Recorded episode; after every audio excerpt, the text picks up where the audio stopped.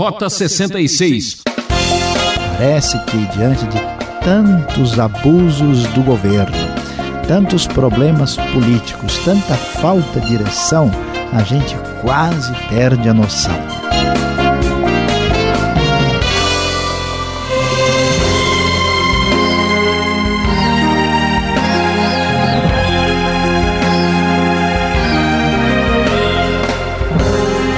Muita emoção a partir de agora no programa Rota 66. Eu sou Beltrão e você meu convidado para mais uma viagem empolgante no livro de Salmos. O professor Luiz Saião continua percorrendo as páginas poéticas da Bíblia e destaca os Salmos 45 e o 47 com o tema Chame os convidados, a festa vai começar. Vamos lá? Alegria! Se as coisas não acontecem como desejamos, deveríamos desejá-las do modo que elas acontecem, não é mesmo? Peço sua atenção para essa reflexão e a nossa aula já está no ar. Rota 66, caminhando adiante na nossa avaliação cuidadosa do livro de Salmos. Nós vamos hoje falar sobre os Salmos 45 e 47. E o tema de nossa reflexão será: Chamem os convidados, a festa vai começar. Chegando ao início do Salmo 45, vamos descobrir que este salmo está ligado também aos coraitas e é chamado de Cântico de casamento.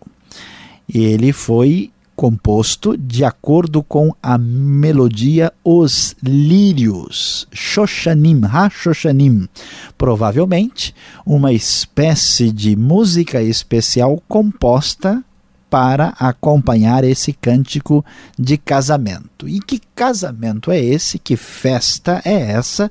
Aliás, vamos chamar os convidados porque a festa vai começar. O texto da nova versão internacional da Bíblia começa nos dizer, no verso 1, o seguinte: Com o coração vibrando de boas palavras, recito os meus versos em honra ao Rei. Seja a minha língua como a pena de um hábil escritor. Aqui nós vamos observar que o autor faz uma espécie de poema especial dedicado ao casamento do rei de Israel. Aqui nós temos o caso do rei davídico, é uma composição especial que diz respeito a este casamento do ungido da parte de Deus.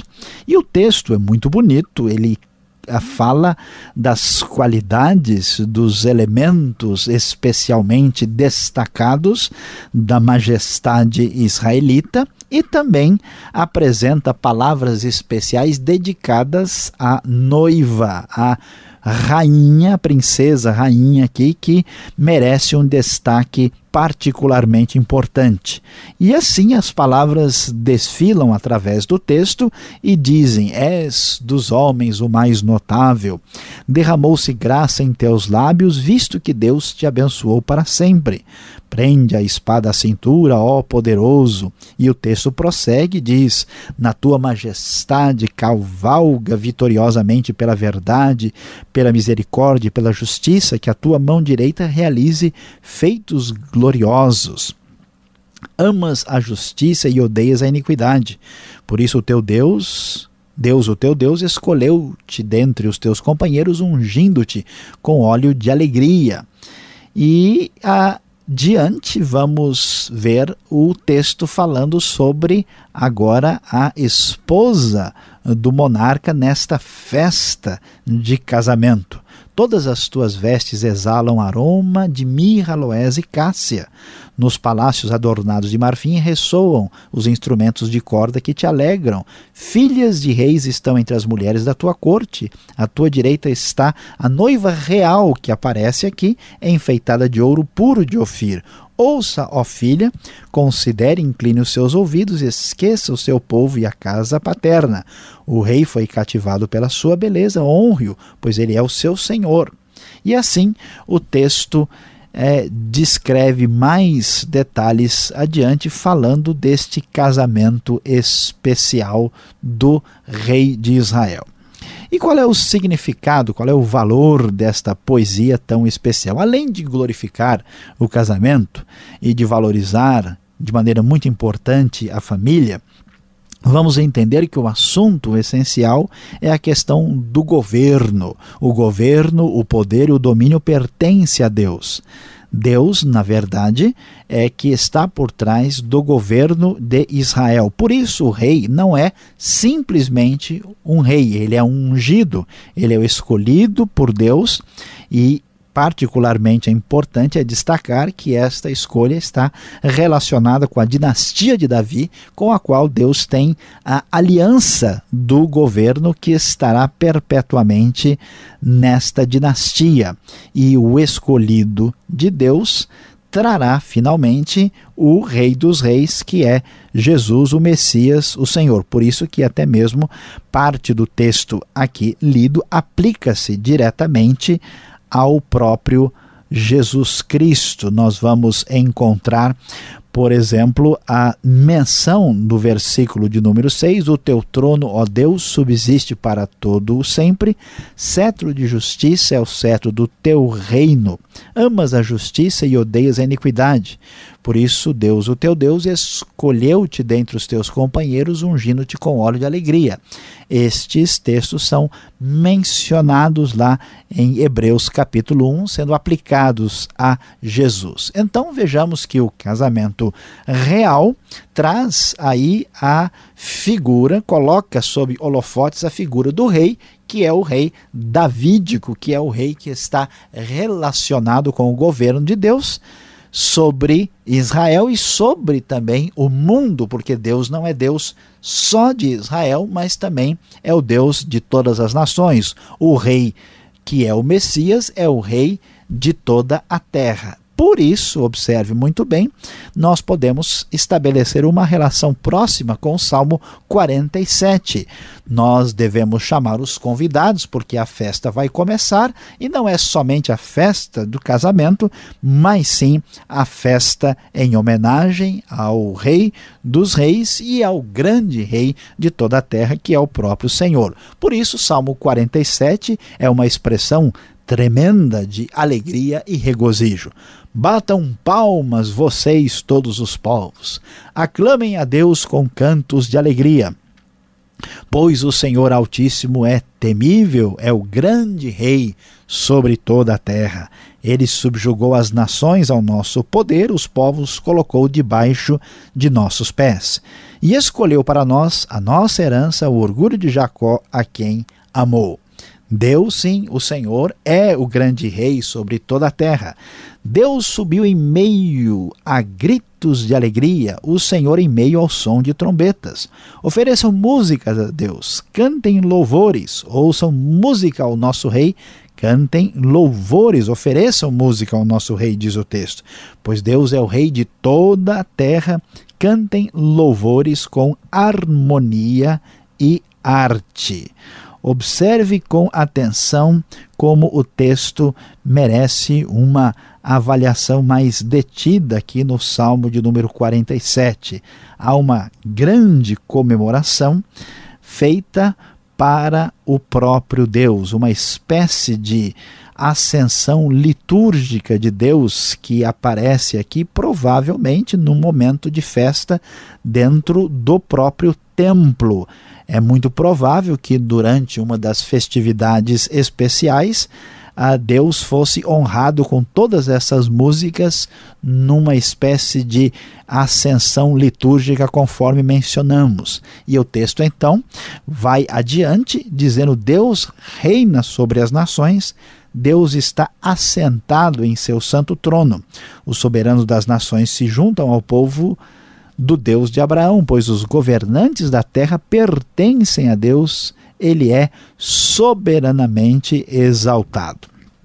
Então, como nós podemos observar, todo o contexto dos Salmos 45 e 47 é um contexto de muita festa e muita comemoração. Por isso, como nós dissemos, chamem os convidados, a festa vai começar. Esta alegria, este júbilo é manifestado porque se tem a plena consciência de que Deus é o Senhor da história e Deus é quem de fato governa o mundo. Hoje nós sofremos de uma sensação muito estranha que nos parece indicar que o mundo está sem direção. Há uma espécie de lacuna de verdadeira liderança, de verdadeira condução ah, da parte daqueles que nos governam. É por isso que nós vivemos no mundo à mercê de tantos ditadores e pessoas que abusam do poder, porque basta mostrar que a pessoa tem um norte, uma direção, há uma fascinação em segui-la. Por isso que nós vemos que muitos líderes políticos são chamados líderes carismáticos. O que que o texto bíblico nos mostra, nos diz que Deus é o rei, que a ele pertence ao governo e ele implantará a justiça. Esta esperança se manifesta na escolha do rei de Israel, na dinastia davídica e na vinda de Jesus Cristo, o Senhor, que é o Rei dos Reis. E aqui nós vemos esta celebração pela figura do casamento do rei e vemos também esta celebração especial apresentada no Salmo 47 com a plena expectativa de que o Deus de Israel é o rei sobre grande, sobre, grande rei sobre toda a terra e que ele governa também todas as nações. A história humana pode parecer confusa, pode parecer perdida e sem direção, mas a esperança messiânica permanece firme. Haverá o dia, chegará o momento em que a plena realização das esperanças da dinastia de Davi se realizará e Jesus Cristo, o Senhor, o Messias, o Rei da Justiça, certamente voltará para governar e estabelecer a paz, a justiça, a harmonia e a equidade em nosso mundo tão necessitado. A Ele a honra, a glória e o poder para todo sempre. Amém.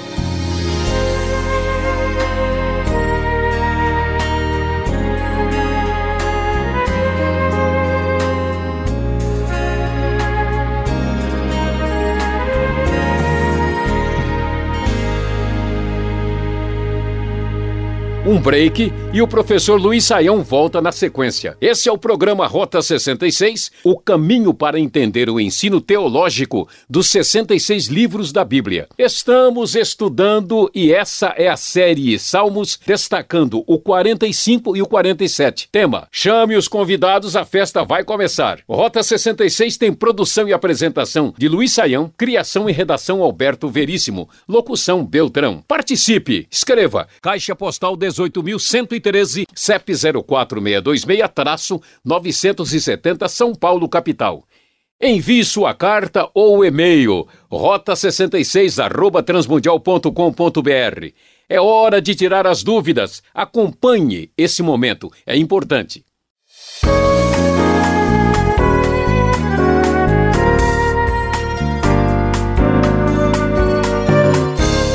Agora é com a gente aqui com as perguntas. Uma festa, a festa vai começar, a festa das perguntas. Professor Luiz Saião, o Salmo 45 fala de casamento.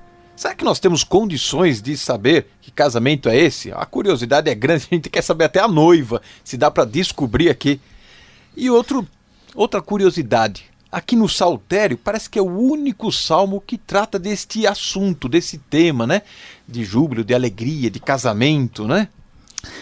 Pois é, pastor Alberto, pena que nós não temos o convite aqui para checar o endereço com detalhes e saber né, onde, quando, como foi o casamento. Mas veja, esse salmo especial indica que esse casamento foi um casamento internacional. E como é que a gente sabe disso? Esse casamento internacional, né, eu sei que os gaúchos não precisam se preocupar achando que foi em Tóquio, não foi em Tóquio, lá foi outra coisa. Aqui o texto nos mostra aqui a noiva, ela é estrangeira. A ideia é que o rei de Israel se casou com uma noiva ah, de outro país, e isso fez com que muitos chefes de Estado e de outros países comparecessem. A gente pode observar, por exemplo, no versículo 12, a cidade de Tiro trará seus presentes, seus moradores mais ricos buscarão o seu favor. Nós não temos mais detalhes, não temos condições de saber ah, por que é, é, exatamente este salmo, com seus detalhes, está aqui e qual é a ligação que ele tem com algum rei específico. Alguns sugerem o contexto de Salomão, já que a gente sabe que Salomão casou com várias mulheres estrangeiras e que Israel estava no auge, tinha uma importância internacional muito grande e como é um momento e um casamento diferenciado de repercussão internacional, o que enfatiza o papel de Israel perante as outras nações, o salmo é destacado para mostrar a relevância o significado internacional do rei davídico, né, assim executando o papel que Israel tem perante as outras nações. Bom, pelo jeito foi uma grande festa e não apenas um grêmio recreativo, né? Exatamente. Vamos fazer a alegria dos dois aqui, né? Claro. Agora, muitos comentaristas, olhando este salmo, referem-se, dizem que esse salmo refere-se a Cristo e a sua igreja. Este sim seria o sentido do casamento. Mas se o assunto é casamento do rei de Israel, ou seria então com a figura de Cristo? Como associar isto? Olha, pastor Alberto, aqui a gente precisa uh, prestar atenção com bastante cuidado, porque há muita uh, desinformação sobre o assunto. Veja, o salmo em si, né, quando nós estudamos a Bíblia, nós precisamos tentar entender o significado do texto a partir da intenção do autor. O autor escreveu com o foco voltado para o casamento do rei de Israel. Agora, como o casamento é uma coisa muito especial e abençoada por Deus, e Deus criou o homem e a mulher, o relacionamento de Cristo com a igreja e até de Deus com Israel, ele é metaforicamente, ou seja, simbolicamente, comparado com o casamento. Então, o salmo não é escrito diretamente para falar de Cristo e de sua igreja. Ele é escrito para falar do casamento real e isso depois é associado, pode ser aplicado a Cristo e à igreja. Há uma tendência em alguns estudiosos mais antigos, até talvez por um pudor platônico, talvez por uma visão ah, indevida da sexualidade, de transformar todos os textos bíblicos que falam do relacionamento de homem e mulher e até mesmo da questão ah, de intimidade conjugal, de transformá-lo em coisas espirituais, né, ah, por razões de influência do pensamento grego. Mas não é o caso ah, de fazermos isso quando lemos os textos do Antigo Testamento. A interpretação deve ser absolutamente natural do próprio texto. Tá bom, agora olhando aqui o verso 17, parece que este rei, eu vou te contar, hein, professor Saião, ele não ia morrer nunca, ia viver para sempre, porque diz aqui que os povos te louvarão para todo sempre, de geração em geração será celebrado. Beleza, hein?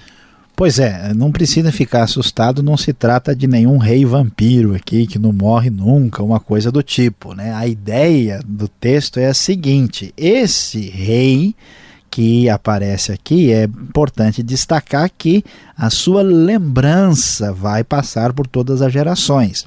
E as nações vão elogiá-lo, vão louvar sempre, porque o seu reino marcou né, muito, foi um reino especial. Por isso que a possibilidade de ser uma referência ao próprio Salomão. Mas o destaque aqui não é a figura do rei sozinho, é o rei que é o rei davídico, que faz parte da linhagem que foi abençoada com a promessa de Deus de que nunca faltaria sucessor no trono. Então não é o rei que é permanente, mas sim é a dinastia davídica e messiânica que durará para todo sempre. O Salmo 47 ele começa de uma maneira muito é, impetuosa, né? E ordenando ainda bata palmas, batei palmas. É, que prática era essa? E se isso aí nós podemos aplicar hoje em dia também? Veja bem, pastor Alberto, é verdade que o salmo diz batam palmas, mas vamos prestar bem atenção sobre o que está acontecendo aqui, né? Ele está dizendo batam palmas vocês todos os povos. Por que que se batia palma? Porque bater palma em momentos de celebrações litúrgicas no Velho Testamento era uma celebração de alegria, uma manifestação de grande regozijo.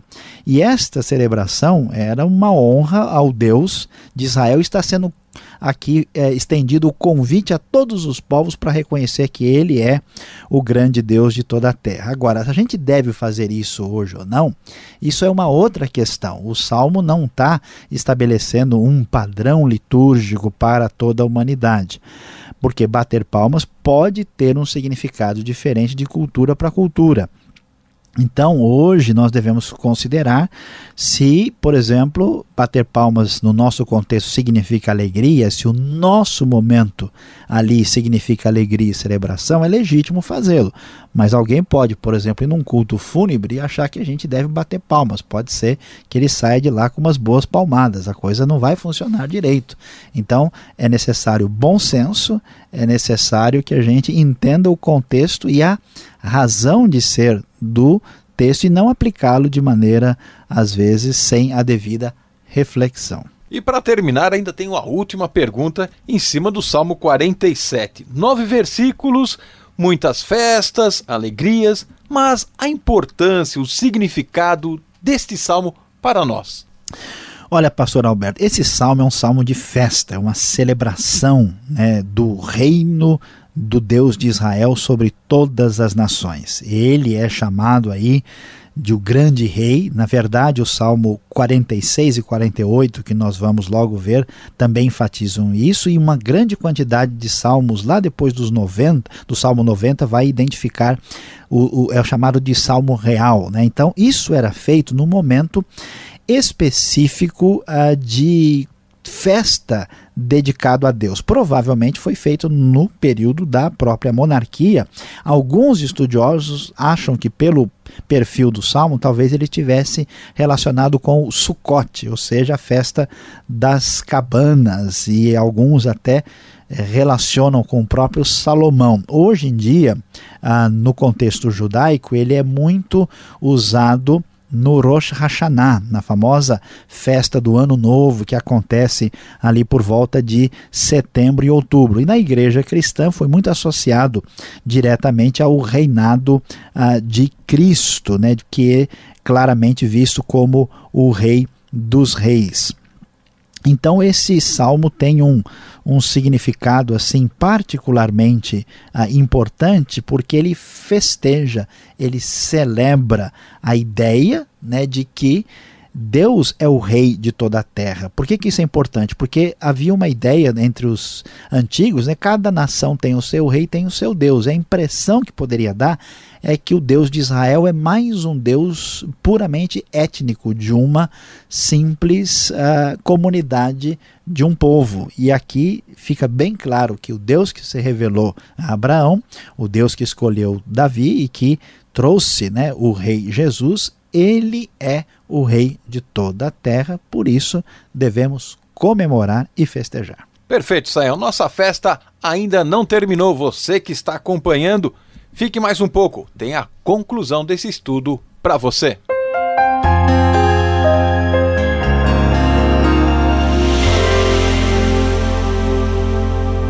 Hoje nós estudamos os Salmos 45 e 47 aqui no Rota 66. E eu sei que você já acabou de se aprontar, pois o tema foi Chamem os convidados, a festa vai começar. E de fato, vimos como o texto nos mostra não só que Deus tinha abençoado o monarca de Israel, mas que havia escolhido uma dinastia da qual veio Jesus, o Messias, que haveria de reinar para sempre. Diante de tudo o que aprendemos e vimos, qual é a grande lição para o dia de hoje? A verdade que esses salmos nos revelam é que Deus é o Rei da história, podemos confiar e até festejar. Parece que, diante de tantos abusos do governo, tantos problemas políticos, tanta falta de direção, a gente quase perde a noção.